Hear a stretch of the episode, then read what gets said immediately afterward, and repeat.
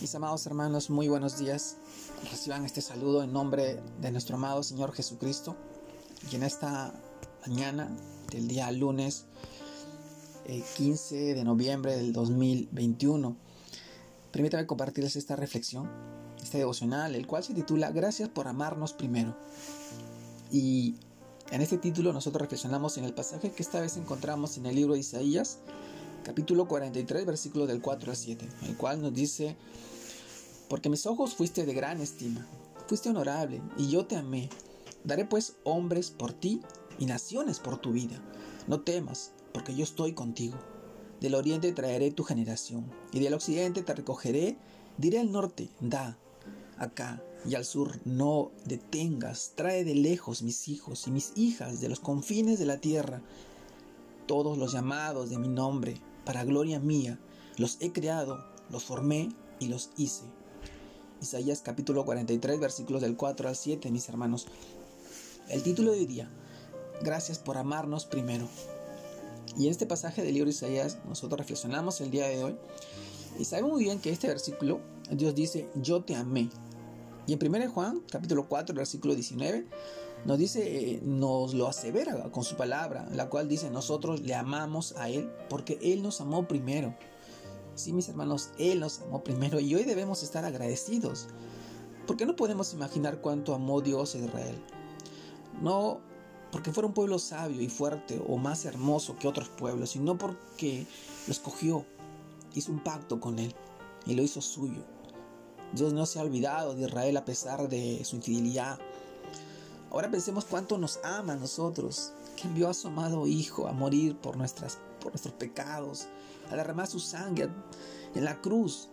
Y a través de, de este sacrificio estableció un nuevo pacto para darnos una vida, una vida nueva y eterna a su lado. Mis hermanos, hoy en día los creyentes somos preciosos a sus ojos. Su complacencia está en nosotros sobre cualquier cosa, porque fuimos lavados con la sangre preciosa de su amado Hijo. Aunque pasemos por dificultades en este mundo, nos afirma que, que está con nosotros, nos creó, haciéndonos especiales, nos redimió y llamó por nuestro nombre para que fuéramos de Él. Somos linaje escogido. Desde antes de la fundación nos separó cuando estábamos en el vientre de nuestra madre. Somos como la niña de sus ojos porque nos amó sin medida y se entregó por nosotros en la cruz del Calvario. Mis hermanos, pensemos que por amor hacemos sacrificios por nuestros hijos. ¿Qué nos, qué nos haríamos por otras personas? Esta es la manera en que Dios nos ama.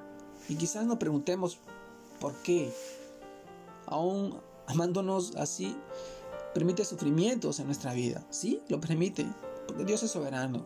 Dios sabe por qué hace las cosas. Si hoy está tratando contigo, estaba queriendo transformarte y obrarte porque Él tiene un propósito para ti. Porque como padres también tenemos que dejar que nuestros hijos enfrenten dificultades para que crezcan, para que maduren, para que aprendan a tomar buenas decisiones, sepan desenvolverse.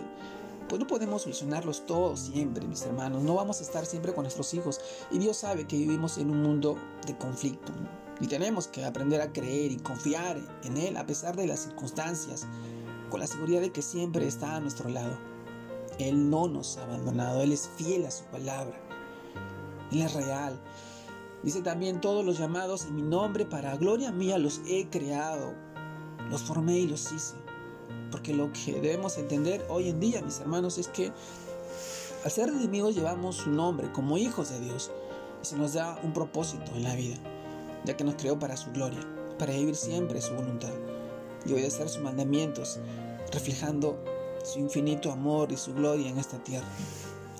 Hoy en este tiempo, reconozcamos que, Él nos amó primero y nos escogió primero. Y hoy le damos las gracias por habernos amado primero. Este tiempo en el cual nosotros enfrentamos dificultades y tal vez aflicciones por, por causa de que el Señor quiere, quiere moldearte, quiere obrar, quiere hacer una vasija, una vasija para su honra, una vasija, especial. Él quiere que pases por el fuego para transformar tu vida. Si hoy te sientes en la aflicción o motivado por algunas circunstancias, permite que Él pueda obrar en ti. Permite que Él, su Santo Espíritu, obre en ti.